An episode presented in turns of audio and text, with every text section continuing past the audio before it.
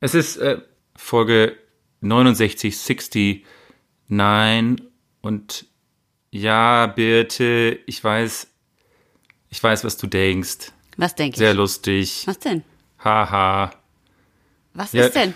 Du, weil du, du bist so kindisch wie so ein Zwölfjähriger, wirklich. Ja, weil du an 69 immer, es, es geht halt immer, du denkst immer nur an diese überbewertete, äh, äh, äh, Ja, dieses Lied. Summer Bettposition. Of 69. ach so, daran denkst du, okay, ja, das, äh, Ach, daran hast du das gedacht. ist Quatsch. Das ja, das ist wirklich das überbewertet. Das ist, es gibt nichts, was Ähm, anstrengender ist und was überhaupt weniger Spaß macht, weil wenn sich beide auf sowas konzentrieren müssen gleichzeitig, das kann ja nur. So, Äh, nee, das machen, sowas machen wir nicht. Die, ja, das ist völlig überbewertet. Ich bin auf eine Sache gestoßen. Wir hatten ja mal eine Rubrik bei uns im Podcast über die, ähm, äh, so die Bierwerbung der Woche. Mhm, Und äh, ich, wir mögen ja beide Kloppo, oder?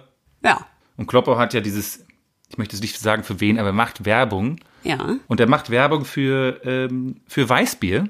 schön. Und äh, ich wollte mal mit dir hören, ob äh, dir einfach mal das vorspielen kurz. Und vielleicht hast du ja eine Meinung zu diesem, zu dieser, zu dieser Werbung. Okay, Und, äh, okay, okay. Dann können wir nachher drüber sprechen. Aber nur das, wir können es einmal hier vorspielen, damit alle das, das hören. Und wir sind nicht gesponsert von dieser Brauerei, okay? Mhm. Also, Freude, Anspannung, Leidenschaft. Nach dem Schlusspfiff ist für mich erstmal Wochenende. Ein Erdinger, please. Einfach mal relaxen, einfach mal genießen. Weißbier ist Wochenende.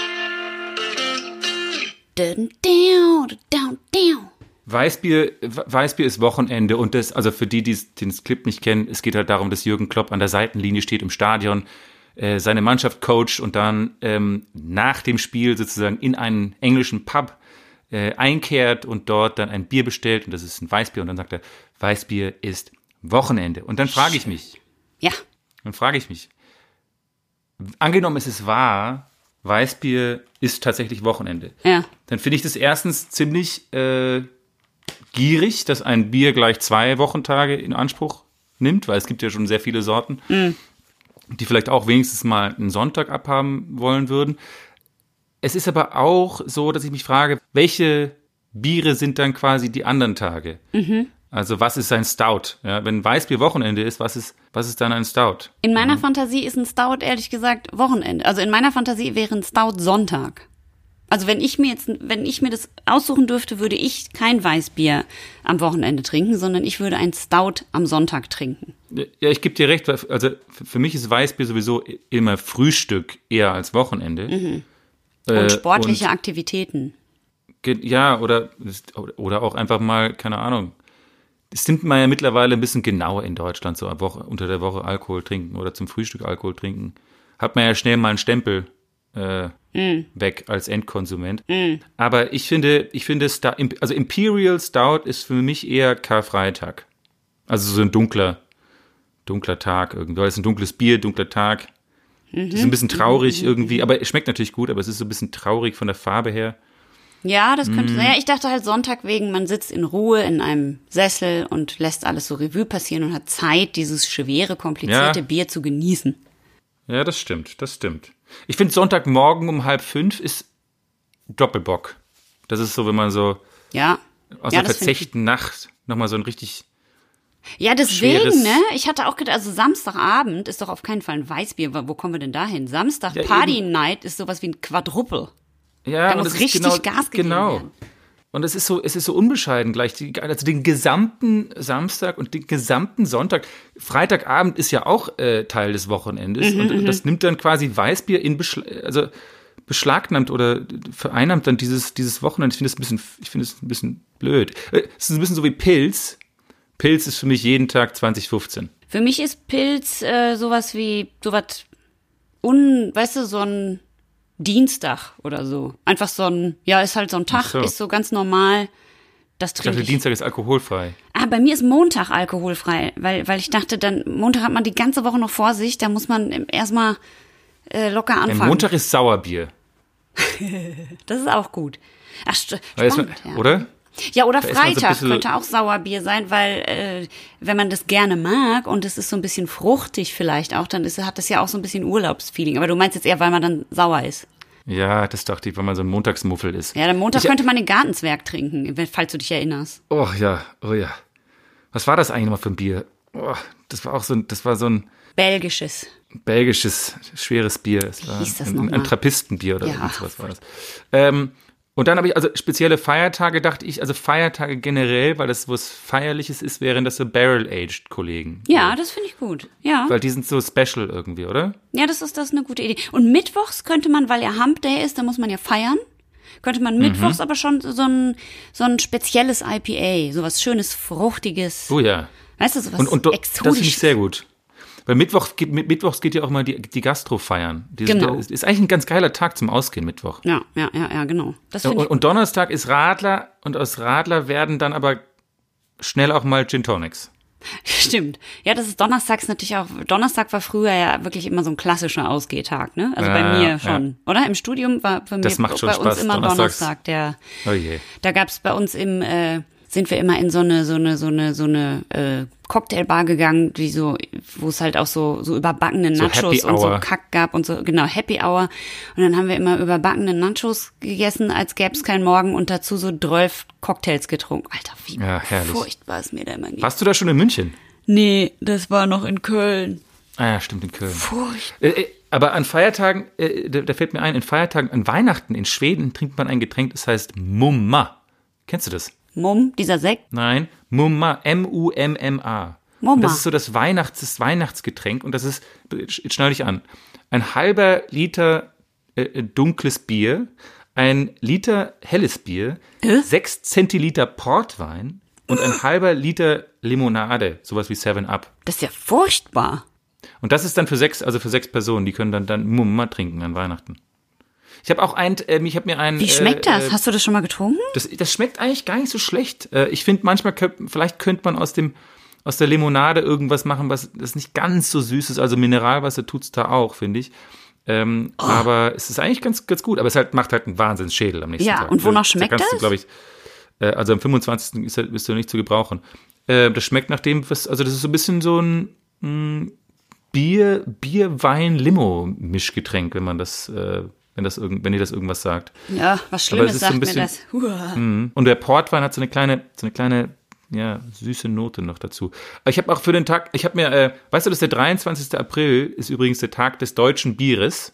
Nee. Ach. Ja, der 23. April. Also den hat, also es, und der, und ich dachte mir, dass der Tag der deutschen Einheit, welches Bier das ist, dachte ich Berliner Weiße, Ja, das ist gut. oder? Apropos Bier bitte. Ja, ja, Ich habe jetzt, ich, wir haben jetzt diese it. ganzen, diese ganzen Biere äh, auf, äh, aufzählen, bin ich natürlich jetzt schon, hab's einen ganz trockenen Mund. Ich Ja. dachte, vielleicht könnten wir mal ein Bierchen jetzt aufmachen langsam. Schaumgeboren. Ein Podcast? Zwei Testergebnisse für hervorragende Biere. Ja, ach so, ich dachte, du wolltest dreimal, äh, dreimal drei Covid-Testergebnisse. Die waren bei, bei mir bis jetzt alle negativ. Bei mir waren auch alle negativ und ich habe schon vier mehr als vier gemacht. Ich habe dir die, das lustigste, schönste Bier mitgebracht, zumindest was die Dose angeht, würde ich jetzt mal sagen. Und, was soll ich sagen? Es kommt aus den Niederlanden. Da, wo jetzt gerade so viel protestiert wird, das sind ja, richtige Freiheits, Freiheits. Sie sollen sich ein bisschen benehmen vielleicht, ne? Aber Gewalt ist nie eine Lösung. Richtig, weil wenn ihr euch nicht benehmt, dann kommt das Age-Team. Das Age-Team, so heißt nämlich mein Bier, ist das Hopfen-Team. Und äh, der geneigte Zuhörer oder die geneigte Zuhörerin, die wissen, äh, das Age-Team leitet sich wahrscheinlich ab vom A-Team. Und äh, das darfst du aber gleich näher beschreiben, wenn du die über die Dose sprichst. Dieses Bier hier ist von der, ich würde sagen, es heißt Öltje Brauerei. Öltje geschrieben die Ultje Brauerei und wir haben es hier mit einem sehr hoffentlich fruchtigen West Coast IPA zu tun. Es hat 6,8 Prozent Alkohol und das ist eine ganz lustige, coole Brauerei, weil die haben nämlich auf all ihren Dosen immer so Comics drauf, auch mit so Sprechblasen und sowas. Und die haben halt ganz viele verschiedene Biere. Zum Beispiel eins heißt Obi Ol Kenobi. Da ist dann halt so ein, also es sind überall Eulen drauf. Wahrscheinlich heißt Ultje Eule, würde ich jetzt mal schätzen. Weil alles ist immer mit Eulen. Also Obi-Wan Kenobi ist quasi als Eule Comic gezeichnet und dann steht auf dem Bier Obi-Ol Kenobi. Oder es gibt Springfields S-Bomb und da sind dann alle Simpsons drauf. aber dies, also auch so gelb und mit den Haaren und die verschiedenen Figuren, aber alle haben so Eulen, gelbe Eulengesichter. Und dann gibt's das Lager mit AE, das ist dann Häger, also das sind dann so Wikinger, wie Häger der Schreckliche, aber das heißt dann Lager und die sind auch alle Eulen. Und dieses hier heißt eben Age-Team und da ist, ratet was auf der Dose? Äh, es ist das A-Team natürlich. Also, Und zwar verkleidet als also als Eulen verkleidet, ja. richtig. Also es sind überall Eulen drauf. Es ist sehr cartoon-mäßig ähm, mit dem klassischen A-Team-Schriftzug da oben auf der Dose. Äh, eine 044-Dose und hinten ist ein richtiger Comic-Cartoon ähm, mit äh, so Sprechblasen und das will ich jetzt nicht alles vorlesen, weil da ist recht viel Text drauf. Ich bin nur könnte es sein, dass es hier sich auch um ein sogenanntes äh, Double Entendre ha handelt, also dass die quasi nicht das Hopfenteam sind, sondern das Heroin-Team. Also weil, weil jetzt machen ja alles so sehr englisch hier und dass die jetzt das Age, also dass sie ein bisschen Age nehmen und so, also dass die das zumindest schon mal da Erfahrungen mitgemacht hätten mit dem. diese Eulen, die sehen auf jeden Fall ziemlich fertig aus. Die sehen so ein bisschen also, bekifft aus, Hinten ja, drauf sehen also- die sehr, sehr fertig aus. Ich hätte gerne, dass du der wenigstens, wenigstens nicht die, also es gibt eine Sprechblase, da kocht einer gerade so Hopfen in so einem Kessel und Mhm. da stehen jetzt die einfach nur die Zutaten drauf. Das brauchen wir jetzt nicht. Unbedingt, finde ich, aber ich Mhm. fände wundervoll, das passt nämlich so schön zu den Ausschreitungen gerade in den Niederlanden, wenn Mhm. du kurz die Sprechblase von dieser anderen Eule, die hält nämlich so eine kleine Rede an uns. Und ich dachte, vielleicht Ah ja, kannst du okay. mit so einer Comic-Stimme, wenn es geht, Oh. diese, diese Eule vorlesen, was die so erzählt. Okay, ähm, es ist also eine Eule, die auf einem Baum sitzt und äh, folgende Worte an uns richtet. Time for some cartoonish violence in Brewtown Alchemy by none other than our very own Hop Team. Chock full of military grade California citrus, this West Coast, IPA is as dry as Hannibal's humor. Two parts howling mad and one part bad attitude. We hope our ode to old TV leads to some sort of revival. Um, because we love it when a plan comes together. Juhu! So, Okay. das ist es. Und War, äh, das war, ich glaube, ich, ich bin, ich, also du bist eine geborene Eule. Falls irgendein äh, äh, Animationsfilmregisseur da draußen das gerade gehört hat, ich kann das, ich kann das noch besser. Es geht. Ich, das war jetzt nur, das war jetzt ein Cold Reading. Ich glaube, noch besser kann man das gar nicht machen. Kann man gar nicht machen. Stimmt. War schon äh, da oben Ja. mitgespielt. Ja, ja, ja. Also ich würde sagen, in diesem Sinne, wir freuen uns sehr. Also ich freue mich sehr und ich bin sehr aufgeregt. Und hier ist das Geröff vom Ölche Brewer- Brewing Company, The H-Team. Uh.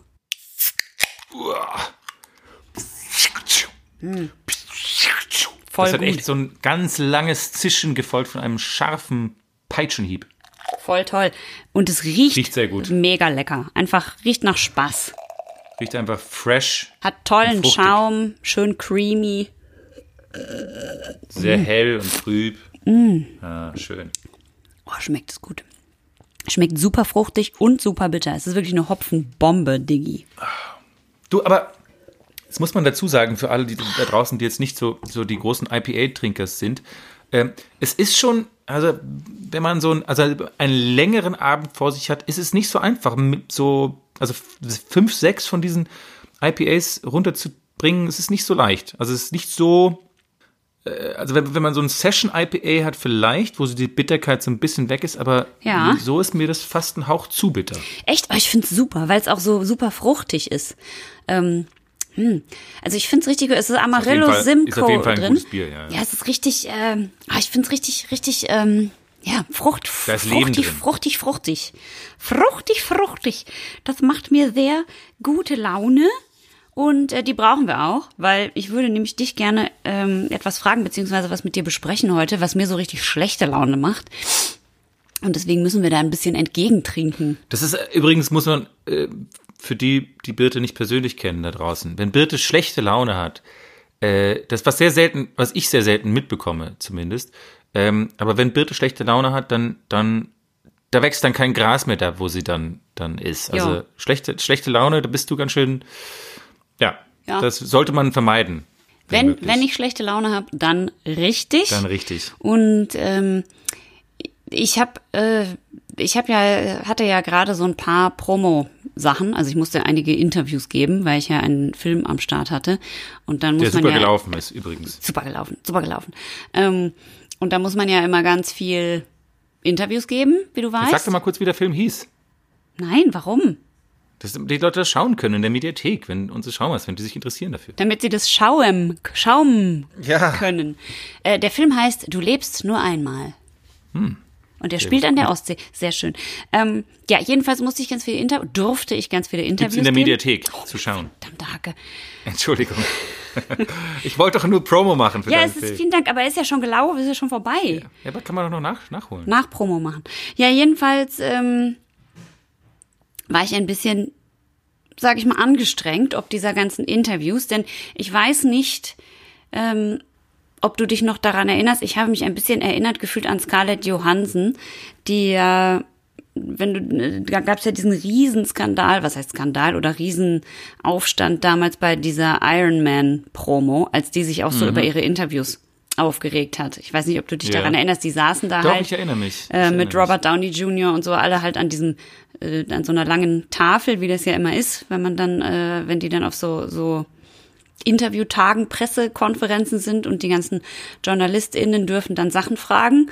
Und Robert Downey Jr. wird halt so gefragt, ja, wie, äh, das war halt Iron Man 2. Und dann wurde er so gefragt, ja, wer, ähm, was war denn die Motiv Motivation deiner Figur? Und jetzt habt ihr ja schon äh, mehrere Filme gemacht. Und was hast du denn bei den äh, Filmen gelernt über die Figur? Oder was hat die Figur gelernt? Und was hat sie für eine Entwicklung gemacht? Und er erzählt halt Mords die Geschichte und es ist alles total spannend und so.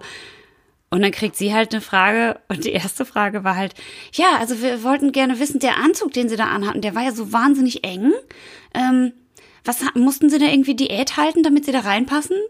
Und sie so, äh, Entschuldigung, der möchte jetzt, ja, Ja. ich musste, ja, ich musste Diät machen. Super. Gibt's noch eine interessante Frage? Und dann kam wieder an irgendjemand, an irgendeinen Mann. Ja, äh, also, äh, wie war das denn, äh, die und die Stelle bei der Figur? Das war so ein emotionales Spiel und wie haben sie sich darauf vorbereitet, auf diese Rolle? Und dann kam halt wieder eine Frage an sie und die andere Frage war dann, äh, konnten sie eigentlich unter diesem engen Anzug, den sie da anhaben, Unterwäsche tragen oder hatten sie keine Unterhose an? Und dann Oh ist sie halt Gott, oh voll Gott. durchgedreht. Aber ich erinnere mich, dass äh, Anne Hathaway auch mal zu einem, in einem Interview auch so eine Frage nur zu ihrem, zu ihrem Outfit bekommen hat und Mhm. äh, äh, zu Recht dann auch ausgerastet. Und ich glaube auch Robert Downey Jr. ist auch mal ausgerastet bei einem äh, ähm, Iron Man Interview. Weil's, weil irgendjemand wieder über seine Drogenvergangenheit und seine Probleme mit seinem Vater gesprochen hat oder irgend sowas. Das war, aber, ähm, Ja, aber, da, äh, bei, bei diesem Interview mit Scarlett Johansson war es ja so lustig, dass Robert Downey Jr. dann dort in der Pressekonferenz gesagt hat, okay, alle Fragen, die über Diät und Unterwäsche und äh, sowas kommen, die beantworte ab jetzt ich. Sehr gut. Also immer, wenn sie sowas gefragt wird, hat er dann gesagt, äh, nein, ich hatte keine Unterhose an. Das finde ich sehr gut. Das ist halt richtig gut. Richtig lustig. Und ja, keine Ahnung, also es gibt ja ganz viele von diesen, von diesen Beispielen. Was weiß ich, Kira Knightley, die hat ja auch mal ähm, in einem Interview gesagt, sie hat einfach keinen Bock mehr. Sie wird jedes Mal, wenn sie einen Film dreht, halt so rückständige Sachen gefragt, wie, wie, wie funktioniert das denn für Sie als äh, Frau und Mutter, das mit Berufstätigkeit unter einen Hut zu bekommen? Und sie so, äh, Hast du es jemals, also haben Sie das jemals einen männlichen Schauspieler mit Kindern gefragt, wie der seine Kinder und sein, ja, sie geht halt, äh, sie geht halt arbeiten, macht er, also ist jetzt, wow, wie aufregend. Ja, ja ich, aber ich, ich, muss, ich muss sagen, diese, äh, diese Journalistenfragen sind ja oft, äh, also man hat das Gefühl, dass die oft die gleichen Fragen stellen und oder zumindest ähnliche Fragen stellen und, und sehr wenige mit wirklich originellen Ja. Äh, Fragen kommen. Wobei das natürlich sehr viel Spaß macht, wenn ein, wenn ein Journalist wirklich äh, so einen, einen fordert mit seiner Fragestellung, dann finde ich das eigentlich immer ziemlich cool. Super, ist total Ähm, gut, aber dann müssen sie ja. sich natürlich auch vorher Gedanken machen, ne? Mhm, genau, das Und machen sie eben oft nicht. Das machen sie oft nicht. Ich weiß noch, weißt du noch, als wir mal dieses Jenny-Doppel-Interview hatten, äh, es war ganz am Anfang bei der ersten Staffel, und da haben sie dich auch gefragt, da haben wir noch in dieser, in der Kanzlei diese Interviews gegeben. Mhm. Ähm, da saßen wir dann nebeneinander und dann haben sie dich gefragt, wie du dich auf die Rolle des Anwalts vorbereitet hast, ob du irgendwie in einer Anwaltskanzlei warst oder so. Und mich haben sie dann gefragt, wie ist es denn eigentlich für sie, mit so einem gut aussehenden Mann zu drehen? Und du hast genauso reagiert wie jetzt gerade und hast dich halt so ultra gefreut. Und ich war so, äh, weiß ich nicht, wie ist es denn für den Mann mit so einer ultra attraktiven Frau wie mir zu drehen, ihr Ja, genau? Entschuldigung. Genau das ist eine Scheißfrage. Das ist total, so Scheißfrage. als wäre ich so eine hässliche Kackbratze, die, die jetzt den ganzen Tag nicht atmen kann, weil, weil sie mit dir dreht. Äh, Aber die Frage ist immer, lässt man die dann, also will man dann quasi, also wenn, wenn ein Journalist sich so, so, so eine, ist ja fast schon eine freche Frage, Ja. äh, so eine Frage stellt, man muss ja immer souverän bleiben und die, und irgendwie darf er sich das nicht zu, die Blöße geben, sich dann darüber aufzuregen, aber wie reagiert man am besten? ja, naja, im besten Fall möchte man ja irgendwie auch lustig reagieren. genau. Ich glaube, ich habe es da einfach ins Lächerliche gezogen. Ne? Ich, hab, ich weiß nicht mehr genau, aber ich glaube, ich habe irgendwie sowas gesagt wie, ja, ich weiß auch nicht, wie ich überhaupt arbeiten kann. Ich drehe dreh Ja, den ganzen ja, Tag. ja. Ich kann manchmal gar nicht sprechen, weil, weil so. Aber so, dass dann halt klar wird, okay, das ist natürlich voll behämmert. Aber dann weißt du ja, was die dann schreiben. Ne? Dann schreiben die Ja, halt, eben, genau, Birte Hanusrichter, sie kann gar nicht sprechen, weil sie so äh, starstruck ist von ihrem wunderhübschen Co-Darsteller. Ironie ist, Ironie ist sehr schwer Ja. in, in, in Interviews äh, gut rüberzubringen. Also Sarkasmus ist oft, äh, weil die einfach zitieren dürfen und dann äh, liest man den Sarkasmus oft nicht raus. Aber du hast vollkommen recht, man muss es ins Lächerliche ziehen und am besten sich ein bisschen lustig machen über den über die Frage. Ja, ja, ja. Und in den Interviews jetzt hatte ich halt wirklich auch kaum, kaum Fragen über den Film oder irgendwas, was, was halt auch interessant ist, sondern wirklich nur so Sachen, wo man die ganze Zeit das Gefühl hat, ich werde so ein bisschen, also du, du denkst die ganze Zeit, okay, die wollen irgendeine Geschichte rauskitzeln oder sie wollen mich irgendwie provozieren oder also wirklich so, äh, ja, du hast ja in dem Film Kinder, willst du denn privat auch oder hast du denn privat auch Kinder? Nein. Warum? Und du denkst, wie, warum? Ja, weil ich habe halt noch keine Ki- Kinder. Aha, warum? Ja, weil ich noch keine habe. Also magst du keine Kinder? Doch, ich mag, doch, ich mag Kinder total gern. Also doch. Ja, und wie, warum? Woran liegt's dann? Ist der richtige Mann noch nicht da oder, oder hat's irgendwie nicht geklappt? Also gibt's da irgendwie Probleme? Oh. Nein, es gibt nein, ich habe einfach überhaupt keine Probleme. Es ist alles top. Ja, aber Ja, das ist ja indiskret, sowas überhaupt zu fragen. Total furchtbar. Also, Und dann, ja, so, Sie sind ja, Sie sind ja schon 40, ne? Hören Sie denn dann nicht Tick Tack Tick Tack? Nein, aber wenn Sie es jetzt so sagen, so, mm, aha. Und dann denke ich mir so, okay, ja klar. Also es kommt natürlich drauf an, mache ich jetzt ein Interview mit einer Zeitschrift, die nur über Filme äh, berichtet oder die äh, ne oder irgendwie Feuilleton, die auch ein bisschen über die Kunst dahinter sprechen wollen oder so oder ist es jetzt wirklich so ein Magazine, also es ist so ein Yellow Press Ding, die natürlich immer auch einen Aufhänger haben wollen für eine private Geschichte. Und das weiß man ja, dass das so ist, aber die Frage ist dann ja trotzdem, ist das dann ist es okay? Also man kann jetzt einfach sagen, okay, das ist so, so funktioniert halt die, das Business, es ist halt so aber die Frage ist ja dann trotzdem, ist das okay? Also nur weil das so ist und das man und das einfach so so läuft's halt und du weißt ja, worauf du dich einlässt. Ja, okay, aber das, nimm das mal zu, beiseite und dann frage ich, ist das denn trotzdem okay? Weil eigentlich finde ich, das gehört sich nicht. Also äh, ich habe neulich was Interessantes gehört über ähm, Yellow Press. Und da wurde gesagt, dass Interviews beim Feuilleton, also wenn du jetzt für FATS Magazin oder keine Ahnung Süddeutsche oder Zeit oder sowas, wenn du da ein Interview gibst, die wollen, die haben ja einen Anspruch, die haben, die wollen das ja irgendwie gut schreiben und ähm, dass es interessant und originell verpackt ist. Und ähm, aber diese Person, die mir da diesen Rat gegeben hat, meinte, das Bild und Bunte sind die absolute Königsdisziplin, was Interviews geben angeht. Weil es ist so unfassbar schwer, da rüberzukommen, ohne dass es so wahnsinnig bescheuert klingt. Ich meine, Ja. ich habe ja auch, auch, auch neulich ein, ein Interview bei Bunte gegeben und ähm, äh, habe ich da irgendwie um Kopf und Kragen geredet und äh, das war einfach, ähm, ist einfach sehr, sehr schwer, weil die eben diesen bisschen reißerischen, bisschen kitschigen Stil haben, äh, da gut zu klingen. Und ich glaube, man musste einfach, wir haben ja Gott sei Dank den Luxus in, in Deutschland, dass man ähm, das Interview oder die, zumindest die Zitate zur Abnahme bekommt Ja. oder zur Freigabe bekommt.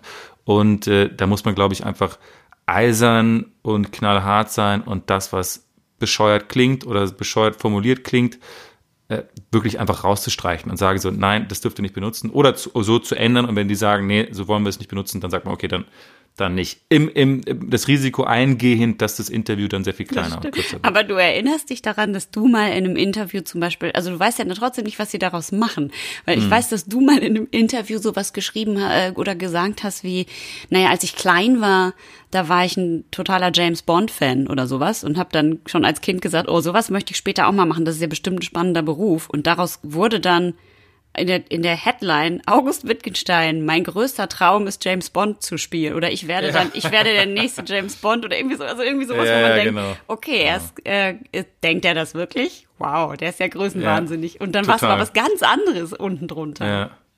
Nein, nein, die können natürlich die, die, die, die, die, der Titel, und das wissen vielleicht auch ein paar Leute da draußen nicht, der Titel wird ja immer äh, nie von dem, also die Headline ist immer jemand anderes, der die, der die schreibt, als der Genau. Journalist, der das Interview geführt hat. Das ist einfach, einfach nur geht darum, ähm, die Leute äh, dazu zu bringen, den, den Artikel zu lesen. Und wenn es, es kann noch so eine bescheuerte Headline sein. Mhm. Es kann ja auch sowas sein wie Merkel kündigt. Ja, genau. Und dann drunter steht dann irgendwie härtere Restriktionen an oder Genau, irgendwas. ja, Ja. genau. Oder, oder weißt du noch, ich habe doch mal, ich hatte doch mal äh, auch so ein Interview, da habe ich erzählt, da ging es halt irgendwie darum, ob ich äh, schon mal irgendwas erlebe, es ging halt um so Erlebnisse im Leben und ob ich schon mal was hatte, wo ich wirklich äh, in mich gegangen bin oder dachte, hu, jetzt habe ich einen Dämpfer gekriegt. Und da habe ich ja erzählt, dass ich, als ich 26 war, also 100 Jahre her, hatte ich ja mal so eine krasse Sepsis im Arm und da Ja. wurde mir fast der Arm amputiert und bla bla.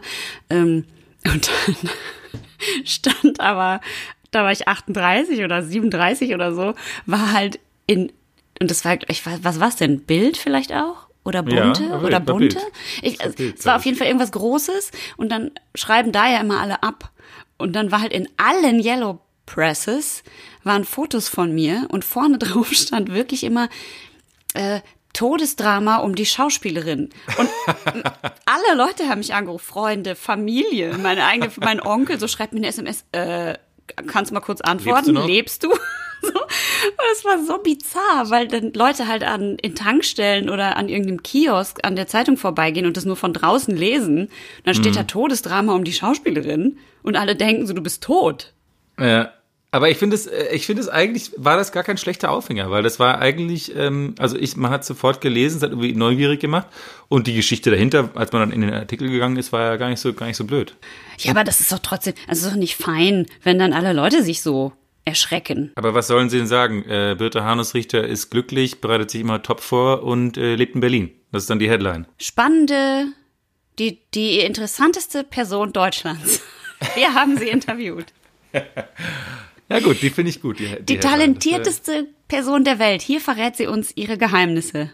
Das, ja. Sowas. Das, das, das, das finde ich eigentlich gut. Ich finde, also wenn man sich, wie man sich auch schützen kann gegen also wirklich schlimme Interviews, was ich Mhm. Oh, lecker. immer wieder, woran ich mich immer wieder er- erinnern muss, ist, ähm, sind, äh, ist Mut zur Pause. Weil Oft ist es, oder Mut zur Stille, weil Ja. oft, äh, das ist so eine ganz bekannte In Journalistentechnik, dass sie bei einem Interview äh, eine Frage stellen und dann ist die quasi schon beantwortet und der Journalist schweigt aber weiter. Und plötzlich, weil du das so unangenehm findest, erzählt man so aus dem Bauch heraus einfach weiter. Und oft es sind eben da die Situationen, wo man sich um Kopf und Kragen redet und irgendwas erzählt, was eigentlich nicht wirklich mit der Frage zu tun hatte. Und das wird natürlich trotzdem nachher verwendet. Ähm, also man muss einfach Mut haben, da einfach still zu sein und in Ruhe auf die nächste Frage zu warten. Stimmt. Und ein anderer Trick ist, habe ich auch mal gehört, dir schon vorher zu überlegen, was du eigentlich erzählen möchtest in dem Interview. Genau. Und dann einfach das antworten. Also jemand sagt zum Beispiel zu dir, äh, du, wieso hast du denn noch keine Kinder? Und du sagst, also wie ich mich auf diese Rolle in dem Film vorbereitet habe, ist total spannend. Ja, Die genau. hat ja nämlich auch Kinder und ich habe mich dann folgendermaßen vorbereitet mit der so und so Technik und dann so, fertig. Ja. Kann Genau so muss man es machen. Ja, Genau so. Ich habe mir auf jeden Fall, nachdem ich jetzt wirklich, ähm, sagen wir mal, ja, wie, wie gesagt, ein bisschen angestrengt war nach meinem Interview-Marathon und einfach gedacht habe, okay, was, was kommt jetzt?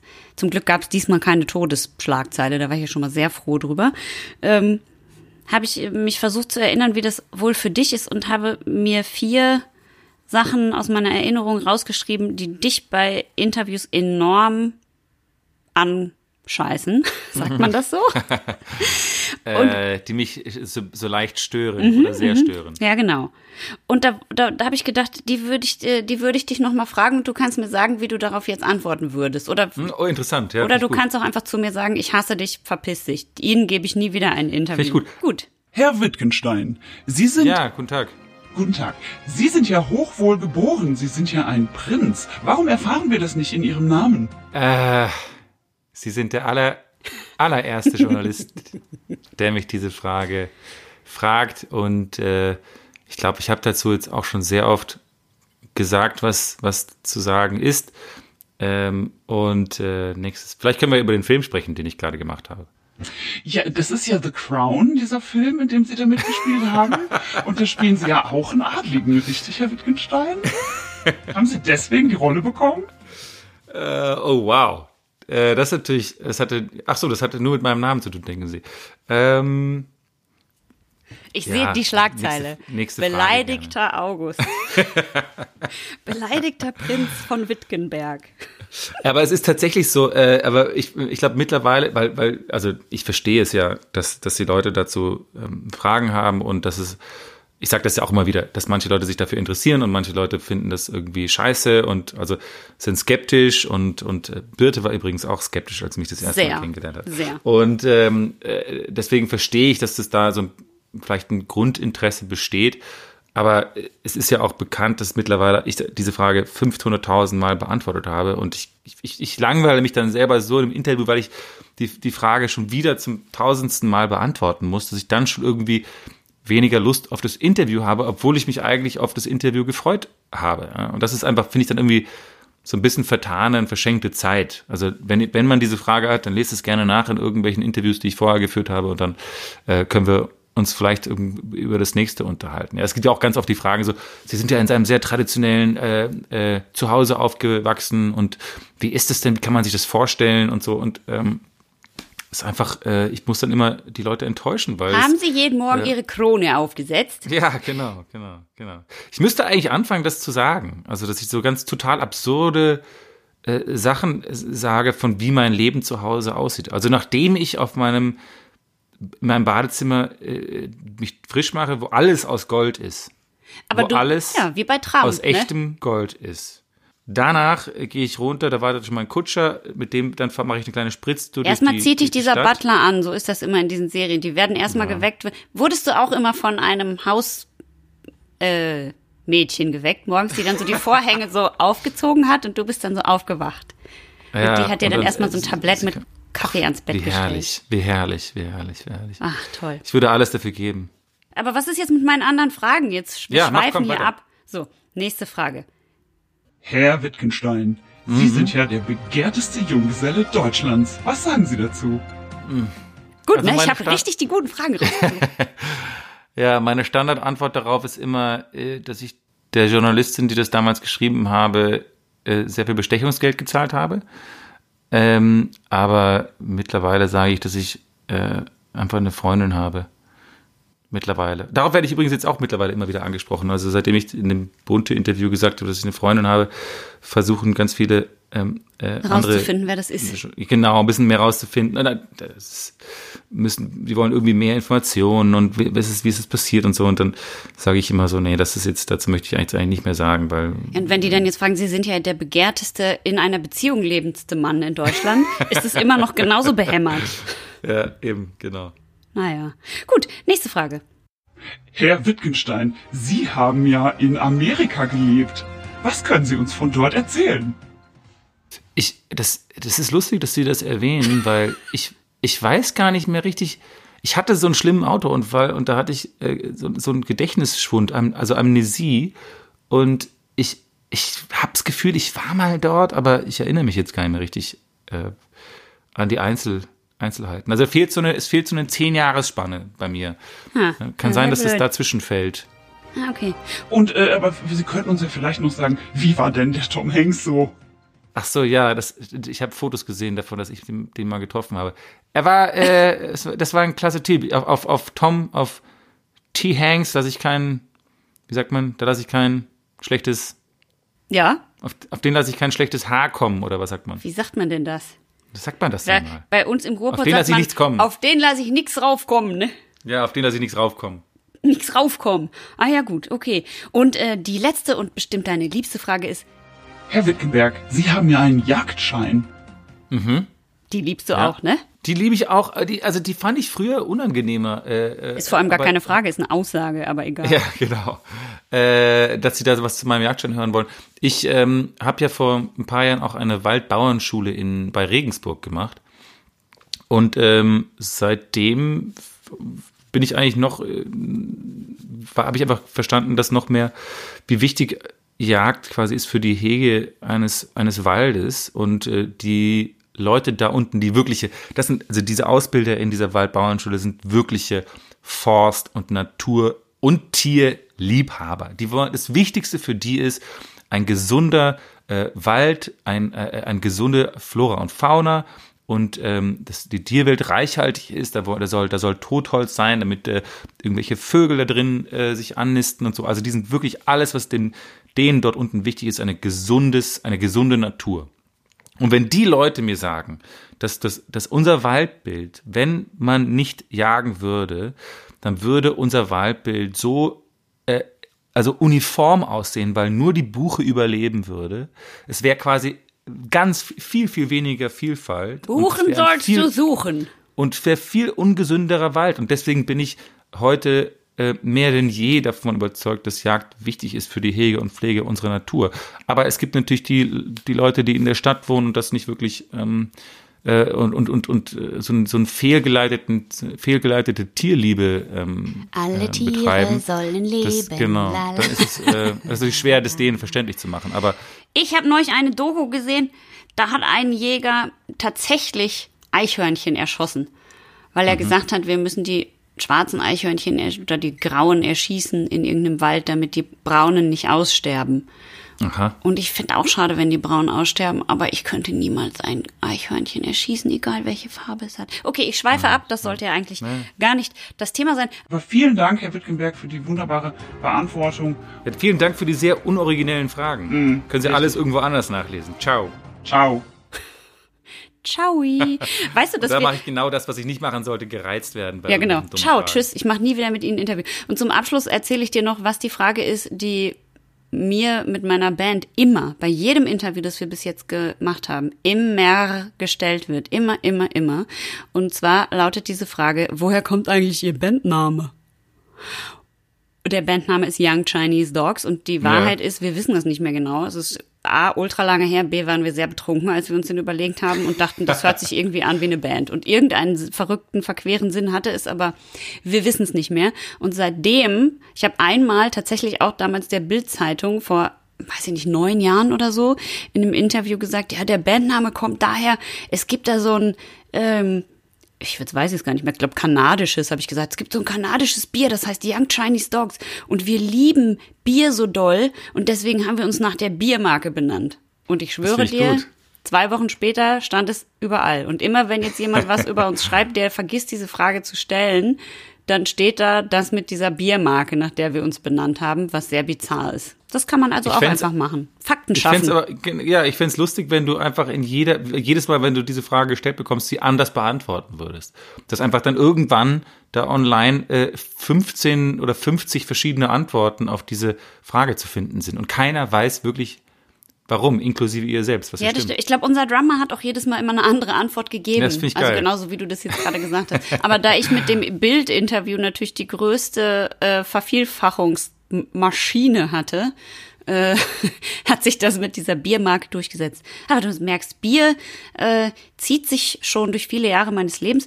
Und deswegen möchte ich natürlich jetzt auch nicht verpassen, das Age-Team zu bewerten, nicht wahr? Ähm, und ich mache das wieder kurz und kurz und fruchtig. Ich möchte an dieser Stelle nochmal sagen, dass ich das Bier richtig gut finde. Ich finde, es hat alles, was ein IPA für mich haben muss, damit ich Spaß habe. Es schmeckt nämlich Mich super auch. fruchtig und richtig gut lecker. Äh, ri- richtig gut lecker, bin ich doof, richtig gut bitter, das wollte ich sagen. Und das wiederum finde ich dann richtig lecker. Und zwar trinke ich dieses Bier in einem Hubschrauber, weil Age-Team, ne, wir müssen ja ein bisschen Action haben. Klar. In einem Hubschrauber, ich habe so Risiko, Risiko, so riesige, äh, diese Kopfhörer auf, diese Noise, wie heißt das, diese Mickey-Mäuse habe ich auf. Und äh, meine vier, nee, warte mal, wie viele Leute sind das A-Team? Vier, ne? Achso, dann meine drei besten Freundinnen sind dabei. Wir sind alle in diesem wunderbaren Hubschrauber und der ist so mega laut. Und dabei hören wir aber auch noch so total krasse Action-Mucke. Ach so, nein, wir hören natürlich. dun, dun, dun, dun, Das ist so A-Team, oder? Ja. Und dabei trinken wir dieses Bier und essen so einen richtigen fetten Triple-Decker-Burger mit allem, mit Käse und Avocado und Röstzwiebeln und dicker Soße und Ketchup und alles und stopfen uns das rein und essen das und ich mache mir eine Zigarre an. Geil. Klingt gut. Ja. Klingt gut. So Aber ihr fliegt jetzt nicht Bier. über den vietnamesischen Dschungel und seid da irgendwie und nee, Teil- wir Teil- fliegen so Ja, über gut. Berlin, über so Seen, die Seenplatte. so ganz gechillt. Okay, sehr gut. Das finde ich gut. Das finde ich gut. Ja. Sowas. Huch, jetzt werfe ich schon Sachen rum vor lauter Freude.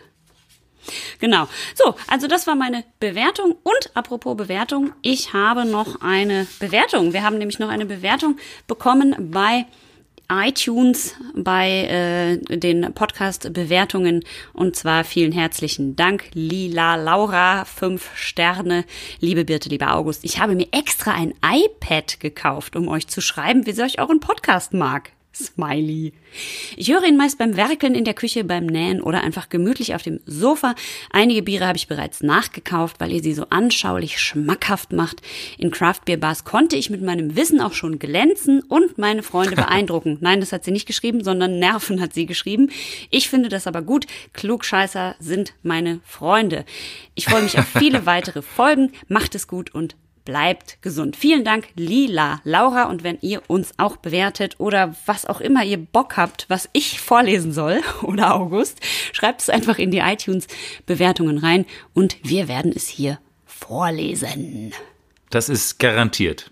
Genau, bewertet uns bei iTunes ähm, und jetzt bin ich an der Reihe, Birte, Ja. mit meinem Bier, weil ich bin schon leer. Es war köstlich, dieses, ich habe das sehr gern Wirklich getrunken, köstlich, dieses äh, Ölche äh, Hero Heroin-Team Bier. Mhm. Schaumgeboren, ein Podcast. Zwei A-Teams. drei Age-Teams, wovon ich glaube, dass mindestens drei ein ernstzunehmendes He- Heroinproblem haben. Also der eine sieht so ein bisschen wütend aus, könnte auch deren, ich will jetzt nicht sagen Dealer, weil das wäre so Profiling, aber also ich sag nur, das könnte, ich sag jetzt nicht, dass die jetzt gar kein Problem damit haben mit. Nein, vier kochen nur Hopfen ein, vier haben kein Heroinproblem. Aber du weißt, in so einem kleinen Heroinlöffel kann man auch was kochen. Ich habe äh, dir mitgebracht ein das allererste Mal, dass wir, dass wir diese Brauerei trinken und das ist eigentlich eine, das ist eigentlich abartig, weil äh, es ist ein Lemke Bräu, Lemke Berlin ähm, und das, das ist eigentlich äh, also eine lebende Legende. Ja. Oliver Lemke hat diese Brauerei 1999 in Berlin gegründet. Äh, das ist jemand, der sehr, sehr viel versteht vom, vom Bierhandwerk und die haben die beste Homepage. Also wenn ihr irgendwas über Bier lernen wollt, was sehr, sehr kurz und bündig äh, gut beschrieben ist, dann geht auf die, Brau äh, die äh, Lemke Bräu Homepage. Da gibt es zu jedem Bier, was dort verkauft wird, die Historie des Bierstils und äh, eine sehr detaillierte Beschreibung des Bieres und den Zutaten und so weiter. Und ähm, die haben drei Braustätten in Berlin und vier Restaurants. Das ist ein gebürtiger Heidelberger. Äh, Japanophil. 140 Mitarbeiter hat Lemkebräu mittlerweile. Und ähm, diese, äh, diese Brauerei ist der Meinung, oder Oliver Lemke ist zumindest der Meinung, dass das Wichtigste am Bier ist, das Wichtigste beim Bierkonsum ist die Frische. Und deswegen schreibt er auch auf alle seine Flaschen zwei Daten drauf. Einmal das Datum, an dem die Flasche abgefüllt wurde und einmal, wie lange sie haltbar ist. Und im Gegensatz zu den meisten anderen Bieren äh, macht er das sehr viel kürzer. Also er sagt eigentlich, das Bier muss schnell getrunken werden, sobald es in die Flasche geht. Und dies hier ist das 030. Das ist ein Berlin Pale Ale. Und Pale Ales werden ja mit hellem Malz gebraut und haben ein äh, ebeneres Verhältnis zwischen Hopfen und Malz. IPAs sind noch hopfiger, das heißt bitterer und Double IPAs noch hopfiger. Das Pale Ale ist also eigentlich so die Alternative zum Pilsner. Und dieses hier hat ähm, 30 IBUs, das sind die Bittereinheiten beim Bier, 5% Alkohol. Und Birte, wenn du jetzt möchtest, darfst du sehr gerne die Flasche beschreiben. Ja, also wir haben hier eine ganz klassische und deswegen auch wunderbar recycelbare Braunglasflasche 0,33 und darauf ist, kommt sehr gut zur Geltung das Label. Das ist ähm, so ein bisschen wie so ein Wappen, also es ist vorne rund und hat dann hinten, ne, also so ausgeschnitten von der Form. Das finde ich immer ganz schön, wenn die Label nicht einfach nur viereckig sind, sondern, also so quadratisch oder so, sondern das ist halt so ein bisschen rund. Ähm, darauf äh, steht 030 und dann ist im Kreis drumherum geschrieben Lemke Berlin, Berlin Pale Ale und eine Hand, die Getreide in der, also so eine Faust, die geschlossen ist und in der Faust ist Getreide drin und in der Mitte steht halt Fett 030 und das Ganze ist in so einem ganz coolen Orange-Gelb mit äh, Türkisgrün, würde ich sagen, ein weiteres Label oben am Hals und oben der Kronkorken ist auch bedruckt mit einem B. Das steht für Birte. Nein, natürlich nicht. Ja, das ist ein LB. Siehst du, das ist, das ist ganz clever. Die haben so ein L, aus dem B haben sie ein L und ein B gemacht. Das ist ja. ein ganz cooles, ganz cooles Logo. Und das ist eine Sonne, die im Wasser untergeht. Siehst du das? Ja. Dieses Ach, stimmt. Das ist eine Sonne, die, ja, stimmt. Also es ist wunderhübsch tatsächlich. Es sieht sehr, sehr cool und sehr hübsch aus, wenn auch sehr amerikanisch, würde ich fast sagen, vom Style her. Ähm, aber mir gefällt es enorm gut. Richtig gut. Und deswegen kommt jetzt, ich will euch gar nicht lange auf die Folter spannen, jetzt kommt das Geröff von dem 030 Berlin Pale Ale von Lemke Berlin. Oh, meins war ganz, äh, nee, meins war gar nicht knackig, meins einfach so plum. Komisch. Hm, aber riecht lecker. Aber ein spezieller Nebi, der da aus dem ja. Flaschenhals herausquellt. Riecht wie eine Mischung aus äh, IPA und Pilz. Wie eine leichte, leichte Hopfenfruchtigkeit, aber auch bisschen getreidig. Ja, ist mehr Brot als mehr Brot als ähm, als Frucht und mehr ja so ein bisschen Toffee. Toffee ist auch dabei. Ja, genau. Also es ist wie es zu erwarten war klar. Es ist ein bisschen dunkelgelb oder hellorange, wie man das sagen möchte. Der Schaum ist viel, aber Kupfer. nicht, nicht, ja, Kupfer. Nicht so besonders feinporig, aber viel. Und ich probiere. Bei mir ist es sehr feinporig, bitte, hm. der Schaum. Oh, das ist lecker. Hm. Ich freue mich so sehr, wenn wir wieder im gleichen Zimmer aufnehmen können. Ja, ich auch. Hm. Hm. Ganz leicht. Also diese, diese Alternative zum Pilsner ja. schmeckt man hier sofort. Das ist, ähm, sehr, sehr zugänglich, sehr, sehr ähm, freundlich und nicht überaus kompliziert. Also aber es ist schon, es ist, geiles, wie, es ist wie so eine, so eine, so eine etwas dünn, also nicht dünnere, aber leichtere Version von dem ja. Age-Team. Also es ist auch ein bisschen ähm, ein bisschen bitter, also sehr angenehm bitter. Ich mag ja gerne bitter und aber auch fruchtig, auch sehr angenehm und nicht zu überladen und äh, eigentlich sehr ausgewogen und sehr lecker. Hat auch einen guten, also finde ich, ist auch äh, trotz der Leichtigkeit sehr vollmundig und geht gut runter, sehr süffig. Also davon kann man auf jeden Fall äh, einige, einige trinken. Äh, ah, an, einem, an einem Abend. Es ja, macht richtig, macht Laune. Du, ähm, äh, bitte, ich wollte doch eine letzte Sache, eine letzte Sache mit dir besprechen, bevor ja. wir hier quasi den, den Dicht, die Schotten dicht machen. Die Schotten dicht machen. Ähm, und zwar ist es, dass mir einfach ähm, aufgefallen ist, dass oder an dich daran gedacht habe, dass die Leute vielleicht ein bisschen ehrlicher äh, geworden sind in der Corona-Zeit. Und ich sag dir auch, warum ich das glaube. Äh, ich habe ich hab das Gefühl, dass vor allem Tennistrainer in dieser Zeit ehrlicher geworden sind. Tennis? Weil, ja, weil, weil, weil, weißt du, früher, also der Grund, warum diese Plaketten eingeführt wurden beim Einkaufswagen, ja, also diese, früher war ja jeder Einkaufswagen einfach nur lose und irgendwann in den 90ern oder späten 80ern wurde dann eingeführt, dass man mit einem, mit einer Münze quasi, mit so einer Kette, da muss man eine Münze einlegen, damit man den Einkaufswagen auch wieder zurückbringt. Warte, ist, es, ist, dir das, ist dir das entgangen? Nein, nein, ich, ich, ich frage mich nur, was das mit Tennistrainern zu tun hat. Naja, pass auf, früher, also Tennistrainer sind, brauchen ja immer so einen Wagen, mit sie die ganzen Tennisbälle da drin haben. Ja? Also ah. die gehen auf den Platz rum und haben so einen Einkaufswagen voll mit Tennisbällen. Ah, und das ich glaube, ich nicht. Und ich glaube, dass der Grund, warum man diese Ketten und die Münzen eingeführt hat, ist, weil natürlich damals, als Tennis noch so, Volks, also richtig Volkssport war, mhm. sehr viele Tennistrainer umsonst quasi Einkaufswagen abgestaubt haben, beim lokalen Supermarkt und dass die so einen Einkaufswagen Schwund hatten, dass sie deswegen die Münzen eingeführt haben und die Ketten, ja. Davon ist auszugehen, ja. Ja, und davon ist auszugehen. Und heute sind wieder alle äh, Einkaufswagen, man muss nicht mehr für einen Einkaufswagen zahlen. Das ist, du kannst die wieder für umsonst kriegen. Und deswegen denke ich mir, wahrscheinlich liegt es daran, dass die Tennistrainer ehrlicher geworden sind. In, in, in, jetzt in der Pandemie. Das muss so sein. Das stimmt. Das ist sehr schön. Also und dann und, und dann habe ich das verglichen. Es ist wirklich eine schöne eine schöne Richtung, in die das jetzt alles geht. Und dann habe ich mir habe ich mir angeschaut, wie wie sehr unsere Kriminalität jetzt in dieser Pandemie zurückgegangen ist. Und jetzt jetzt schnall dich an, du wirst es nicht glauben. Wohnungseinbrüche sind zurückgegangen um satte 30 Prozent. Und das hat mit Sicherheit nur etwas damit zu tun, dass die Leute ehrlicher geworden sind. Nicht, dass sie Angst haben, dass jemand zu Hause ist. Ja, nee, Ja. es ist nur, weil die ehrlicher geworden sind. Dieses, äh, es gibt auch weniger Kneipenschlägereien und weniger krass. Körperverletzungen. Ja, ja. Die sind um ganze 7% äh, rückläufig. Ach, Das liegt auch daran, die Leute sind milder geworden. das stimmt. Und ach so, und weißt du, was auch noch abgenommen hat?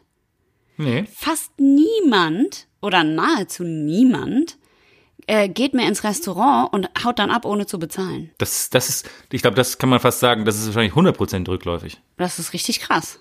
Äh, äh, pass auf, das ist aber jetzt, äh, Betrugsdelikte sind um 5%, 5% rückläufig.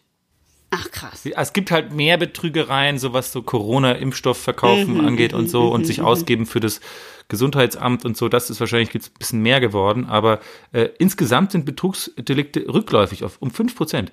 Und ich bin auch selbst, ich merke das in meinem Umfeld, ich bin seltener belogen worden in dieser Pandemie. Ich habe also, es gibt jetzt auch weniger Anlässe, mich zu belügen und ich treffe auch irgendwie fast niemanden mehr, der mich belügen könnte.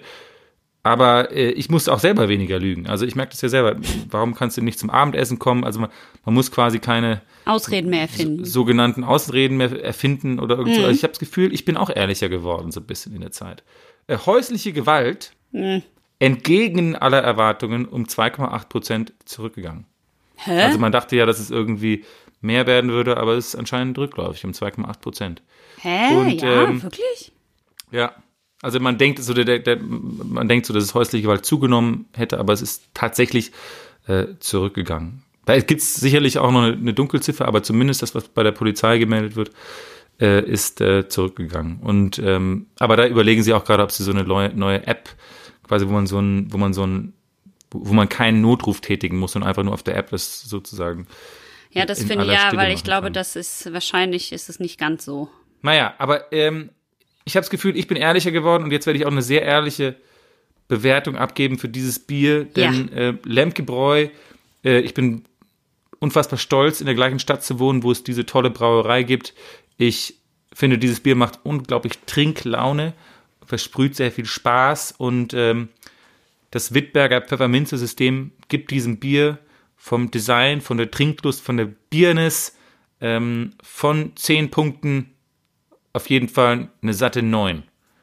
Eine satte 9. Und ich bin großer Fan und wenn ich das jetzt hier in Berlin im Regal sehe, dann werde ich mir auf jeden Fall dieses Bier hier kaufen, statt irgend so ein langweiliges Industriepilz oder Helles. Das Also ich bin- auch jederzeit. Überaus, überaus froh damit. Und zu guter Letzt bitte Ja. ein Zitat für die, für unsere wundervollen Schaumaste draußen. Heute ist Freitag und deswegen passend dazu ein Zitat aus dem Film Friday, in dem Ice Cube folgendes gesagt hat. For most people, Friday is just the day before the weekend.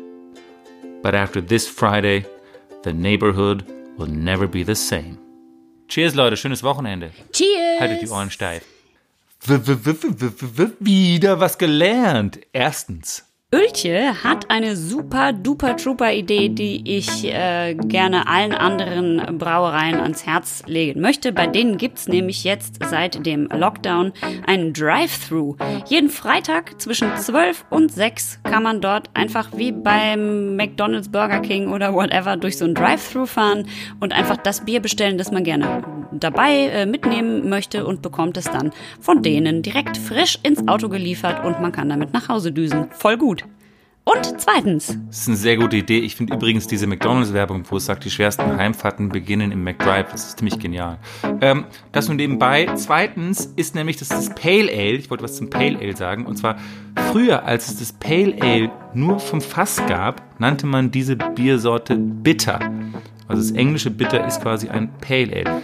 Erst ab den 80er Jahren, 1980er Jahren, als es dann dieses Bitter in Flaschen gab, wurde es zum Pale Ale umgetauft. Und drittens, Für alle, die sich eben gefragt haben, wie war das denn nochmal mit dem A-Team, da wir das eben nur auf Englisch von der Dose haben, hier nochmal das Original, also das, äh, naja, nicht das Original, sondern die deutsche Fälschung, So aber wie das, was kennen. wir alle kennen. Ich liebe es, wenn ein Plan funktioniert.